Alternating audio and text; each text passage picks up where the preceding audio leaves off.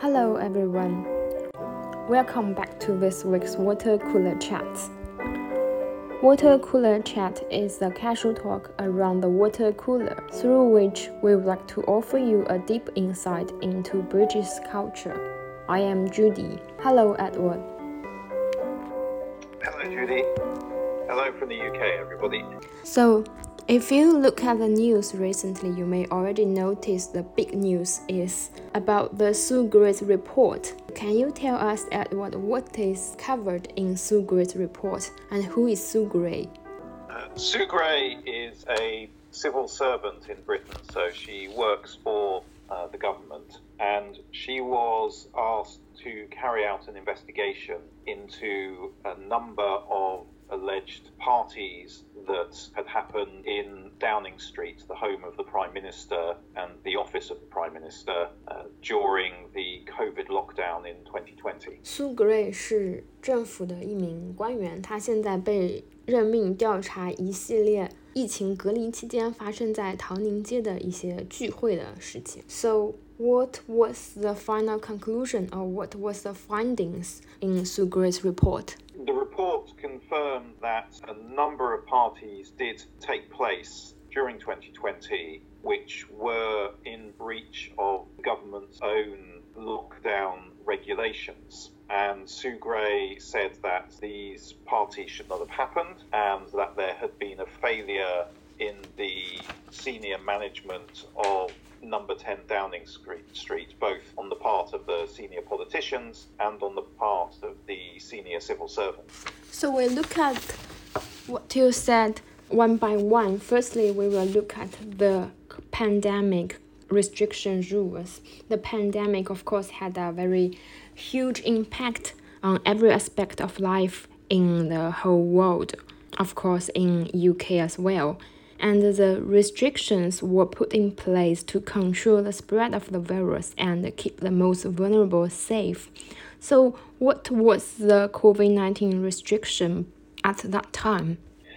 At that time, all social gatherings were uh, banned. So, you were not allowed to go and visit other people in your home, uh, in, in their homes rather, uh, and you, you were not allowed to go to uh, pubs, discos, to parties, anything like that. And even after the total ban was lifted, there was still a ban in place on gatherings of more than six people indoors. So still you couldn't have a, a party or a social event that had more than six people at it. What about the gatherings held in Downing Street? Were there are more than six people and was that breach the COVID restrictions?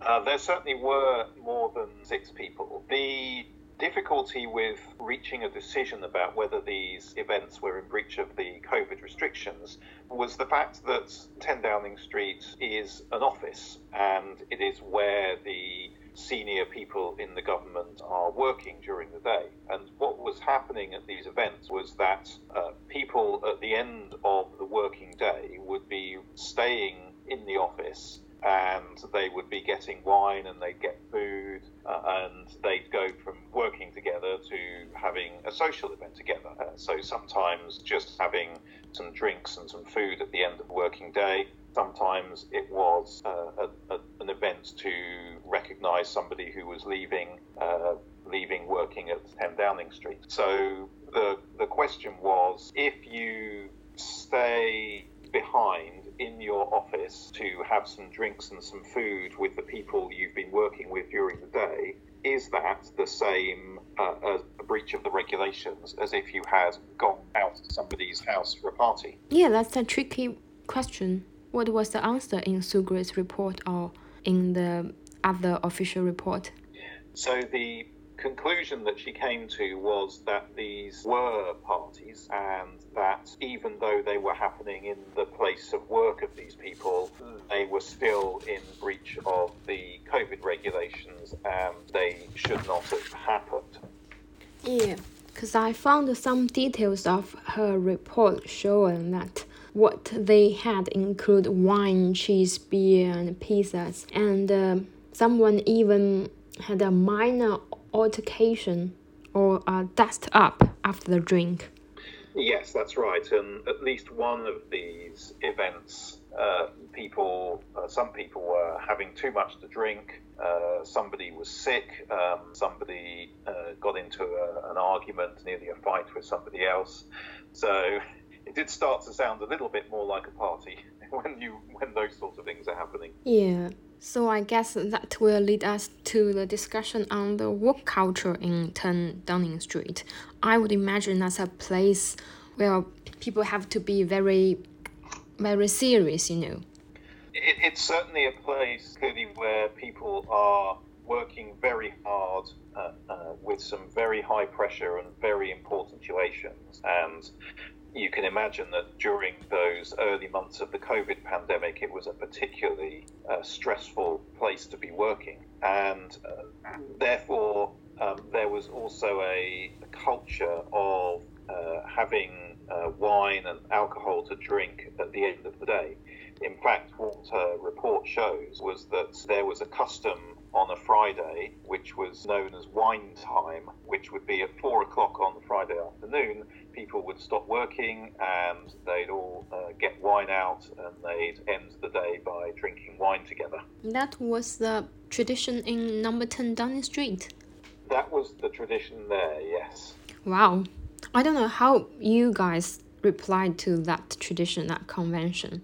Were you surprised or are you okay? I was not entirely surprised to hear that be, um, because until maybe 10 or 20 years ago, that was not an unusual thing to be happening in the British workplace. Uh, it was not unusual for uh, people in certain areas of business uh, to drink alcohol at the, together at the end of the working day, sometimes even during the working day. And it was not unusual for people to go out to a pub to have lunch uh, and then go back to work after that. So it's something that was quite common in British working culture until about 10 or 20 years ago. Um, but the slight surprise is to find that uh, it hasn't stopped happening in 10 Downing Street in the way that it has stopped happening in most other offices. Okay, so then I guess the question will be does the same tradition applies to other workplaces at that time? Were other people allowed to have some drink in the Friday afternoon at that time when the COVID 19 regulations were still there? Well, at that time, uh, most offices and most companies were all working from home. So there were certain businesses that were exempt from that, and clearly the government uh, was exempt from that because their work was so important that uh, it really did need them to continue to be working face to face in the office. But across most of the rest of the country, people were working from home, and so that uh, sort of culture of drinking wouldn't have been happening anyway for that reason. All right. So after Sue Gray's report was released, how did the public respond? Were people angry? I think that the public response to this report has not been particularly angry, but that is because the real anger was felt when the news was first released that these parties had been happening, and that was in uh, November and December last year. So it's taken six months for this report to be published, and so I think that most of the sort of anger was felt when people first discovered what had been going on, uh, and now um, they're perhaps so used to hearing about the party that um, the sort of emotion and the anger has gone from people. It sounds like people already get fed up with this news. I think in some places that that is the case, and uh, after all, this report didn't really contain anything new, and that's maybe another reason why the sort of general public response will not have been as great as it was, um, because there really wasn't anything new in the report that we didn't already know. Uh, it is a big story amongst people who are very interested in politics in the UK, so it is still being widely reported in the newspapers and on the television. But uh, I think perhaps for the wider public, they they already know all of this stuff. Um, they're not happy about it. They, they don't they don't think it should have happened, and it has damaged the government a lot. Um, but perhaps they're not really feeling angry about it anymore. So, what about other politicians? How did they respond to this? Are they still in favor of Boris Johnson or?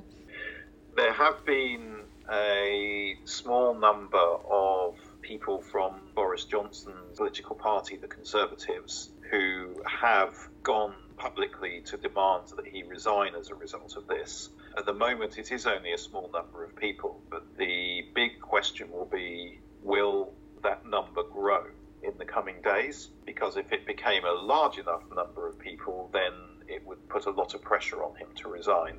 Uh, so people are kind of waiting to see what will happen over the next few days, whether more people from his own political party will come out and demand that he resigns. So, what about the response from the oppositing party? Well, they have been demanding his resignation from the moment that this story first uh, came out in the newspapers in uh, the end of last year.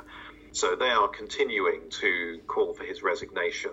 Uh, however, the position of the Labour Party, who are the main opposition party, has been made rather difficult because their own leader is currently under investigation by the police for possibly having broken the lockdown regulations when he had uh, a beer and a curry with some people from his own party at one point during the COVID restrictions.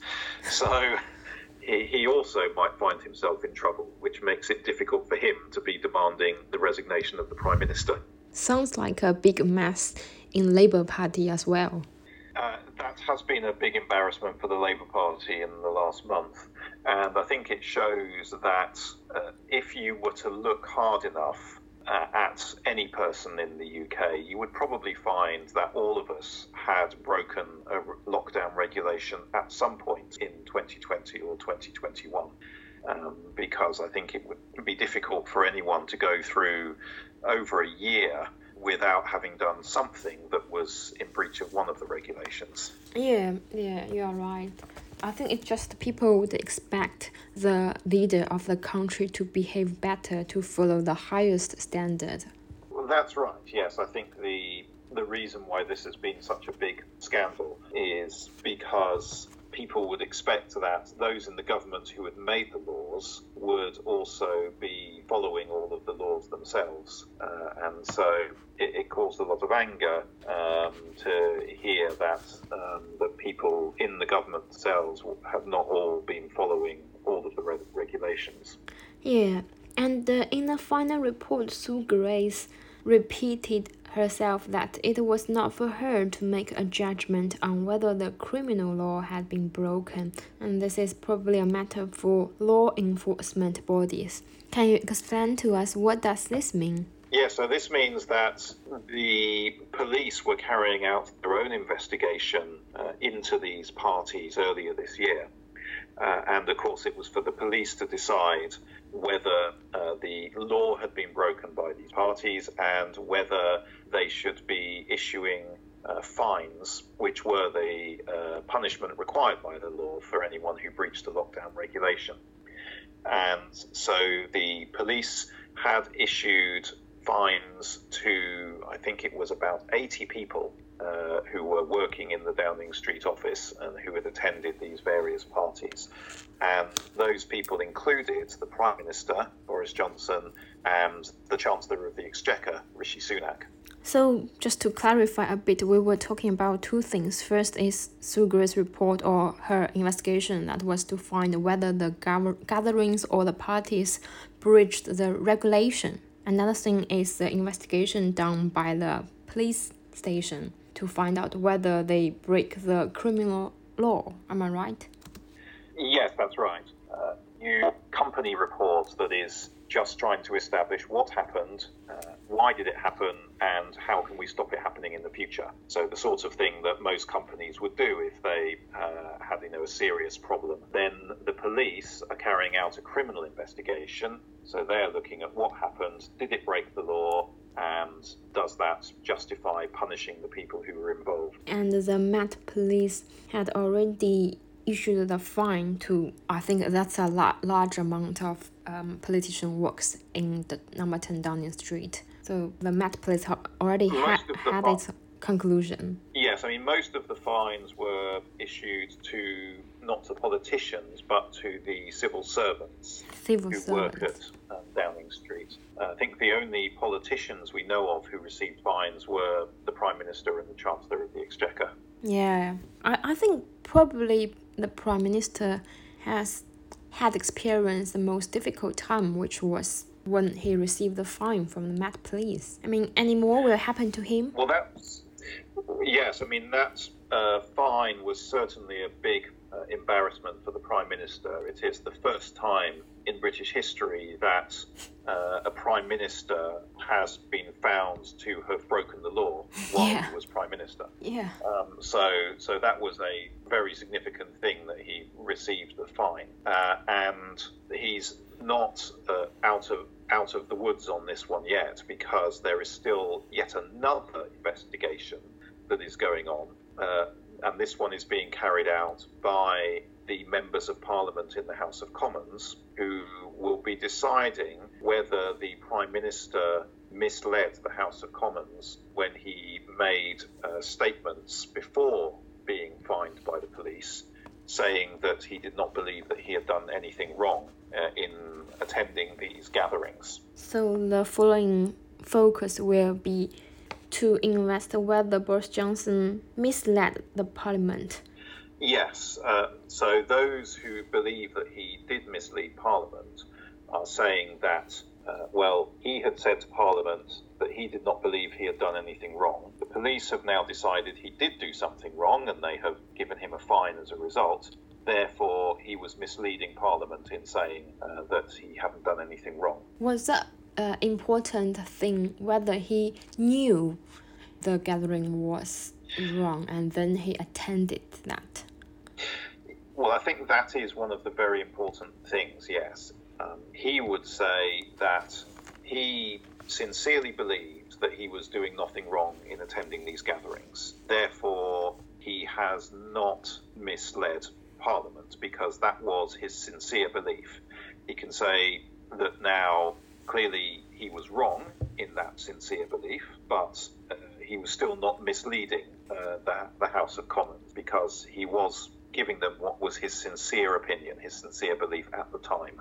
Uh, I think that perhaps one of the really important things will be whether this investigation uh, reveals that any of the facts that he gave the House of Commons about the gatherings turn out to have been false. Uh, that might be that what they're looking for. Yeah, I mean, how couldn't he know he was going to attend a party? He brought some wine and cheese to one of them. Yes, I mean, he said that um, he did not believe that he was attending a party. Uh, it, I think that the the party for which he has been given a fine was a was his own birthday party, Oh, okay. and that was organised by his wife as a surprise for him. So. So he would therefore say he thought he was going to a meeting, and it was only when he arrived there that he discovered that they had also um, produced a birthday cake uh, for him, and uh, some other people were there uh, to sort of wish him a happy birthday. So he says he hadn't planned this; it was a surprise, uh, and he stayed only very briefly once he realised that this was a birthday event and not a not a business meeting.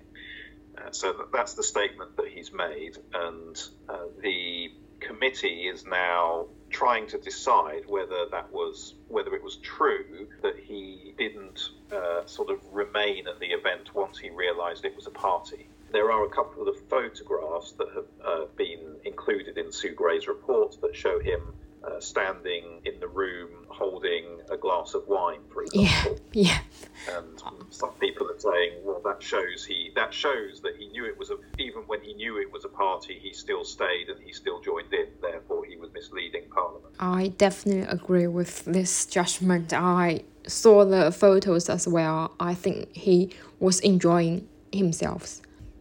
Well, that's certainly yes. What is what's what's being claimed there, um, and it may be that that's the decision that the committee comes to. Uh, we'll see. Um, and if they do decide that, that would be a very serious situation for the prime minister, and there would be even more pressure on him to resign at that point. So how could this a final result lead to him. So let me repeat myself. So what will happen to him after the final results? I mean, if if if, they find that he did mislead the parliament, what would happen to him?